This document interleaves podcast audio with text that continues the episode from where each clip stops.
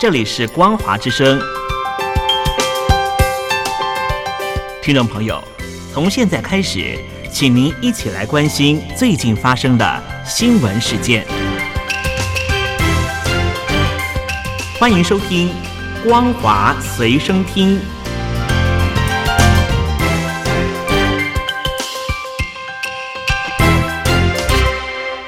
大陆听众朋友您好，欢迎您收听这节《光华随身听》，我是东山林。北京当局正在举办“一带一路”峰会，这是习近平二零一二年掌权之后最重要的推行项目。北京迎来一百三十个国家的代表，其中俄罗斯总统普京到了北京参加会议。这是从乌克兰入侵之后，他首次访问中国。普京很可能在转往北韩的平壤访问，才会回到莫斯科。而另外，目前美国总统拜登正在以色列访问，马上来关注哈马斯和以色列的冲突。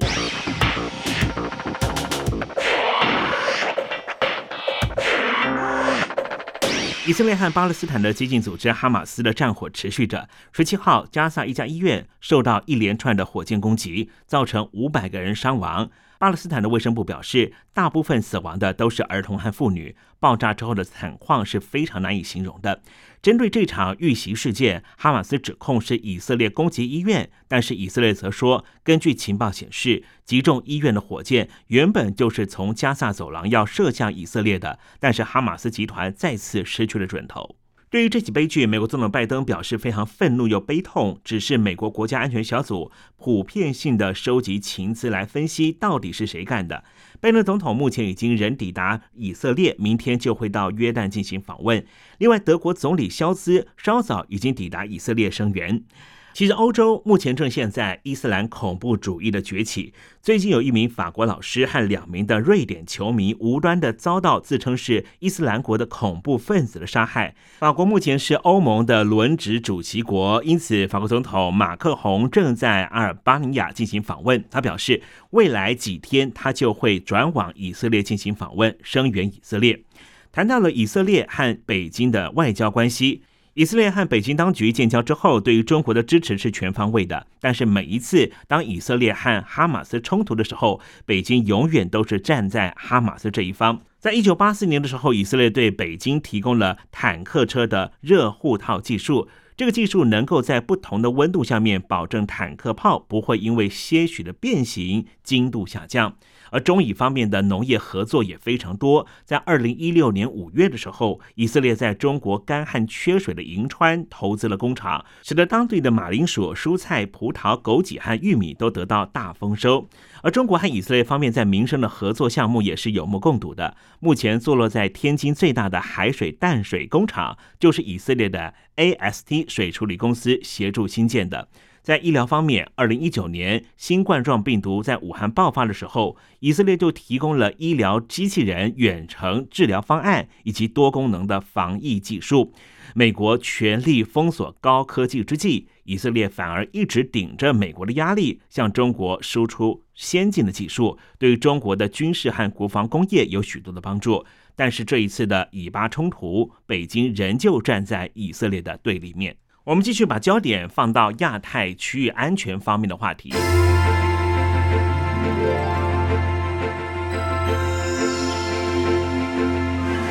中共的解放军军机持续在台海和南海活动。美国国防部在十月十七号解密了解放军胁迫和危险拦截行为的图像和视频。他说，二零二一年的秋季以来，已经有超过一百八十起类似的事件。与此同时，美军的印太司令部司令阿奎利诺也在记者会上被问到，是否有迹象显示北京当局可能会趁着美国忙于中东和乌克兰情势而入侵台湾。他表示，印太司令部的第一项任务就是防止印太地区发生冲突；第二项任务就是，如果第一项任务失败，就准备好战斗，并且取得胜利。我们听司令阿奎利诺的说法：Indo-PACOM prepares every day. Uh, to ensure we execute both of the missions the Secretary gave me. Number one, to prevent conflict in the Indo Pacific. And number two, if mission one fails, be prepared to fight and win. So those actions uh, go on each and every day uh, in Indo PACOM, and uh, we would expect all nations to be watching these actions and then determining how that best fits into their uh, future ways. That said, uh, my forces are ready today. 中国目前的失业率是居高不下，飙高到北京当局都不敢公布了。而中国大陆的公务人员目前也是普遍降薪三成以上，参军是不是一个好选项呢？我们和您分享一则故事：七七集团军合成四十旅驻地在西藏自治区的林芝市，薄熙来的爸爸薄一波就曾经在这里驻守。十月十六号，一名母亲在 B 站实名检举七七集团军的合成四十旅部队中存在有霸凌现象。自己的孩子大学毕业之后参军期间，遭到军中的长官殴打凌辱，两次自杀，两次住院，最后被逼疯住进了精神病院。我们听这一名悲苦的妈妈杨小勇的说法：我叫杨小勇，我实名举报七十七集团军合成四零旅三营教导员和卫生科科长黑白颠倒、欺上瞒下、罔顾事实。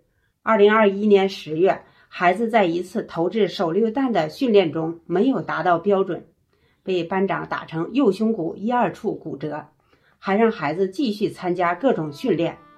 很难想象孩子是怎样忍受过来的，给孩子的身体和精神造成了极大的伤害和摧残。直到几个月后的体检中，才发现孩子的右胸一二处肋骨骨折，并且结痂错位自行愈合。给孩子造成了终身无法弥补的伤害。由于长期屈辱和压抑，孩子患上了重度抑郁。在一次跳楼自杀的过程中，被战友拉回，让班副踹倒在地，狂扇耳光，并言语刺激孩子。我想象不到，班副竟能如此残忍对待一个患有重度抑郁的战士。我们不能接受一个健康阳光的孩子来部队当兵，报效祖国。领回去的是一个精神失常、呆傻的孩子。他们还罔顾事实，极力污蔑孩子在入伍前就有精神疾病史。他们的做法严重违背了二十大所指出的依法治军、加强军人军属荣誉激励和权益保障。我相信天下所有做父母的都不能接受，不能寒了天下热血青年报效祖国的心。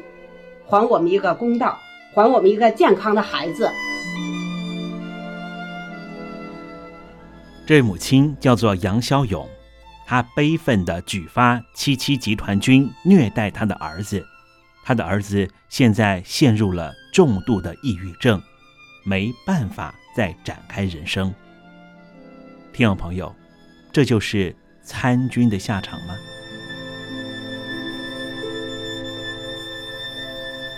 参军之后的家属福利保障最近也撑不住了。这几年有个词儿叫做“腾退”。就是拆除房屋，并且收回房屋所在地的地块土地，给你些许赔偿金。在十月十六号的时候，北京的海淀区太平路的部队家属院执行小区腾退，现场保安、特警和军人持盾牌阻止居民返家。这些居民都是官兵的家属。一名女士，她老公在东北参军，想保住行李，被特警狠狠地摔在地上。这名女士身上还有党徽，一旁的邻居说还巴望你们打台湾呢，没想到现在对付自己人。现在让你们打台湾呢，我天哪！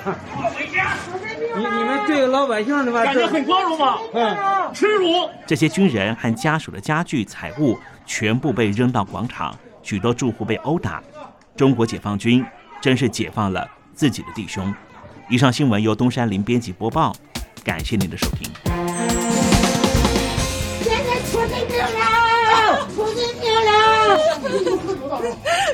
现在让你们打台湾呢，我天哪！你你们对老百姓的吧？感觉很光荣吗？耻辱耻辱！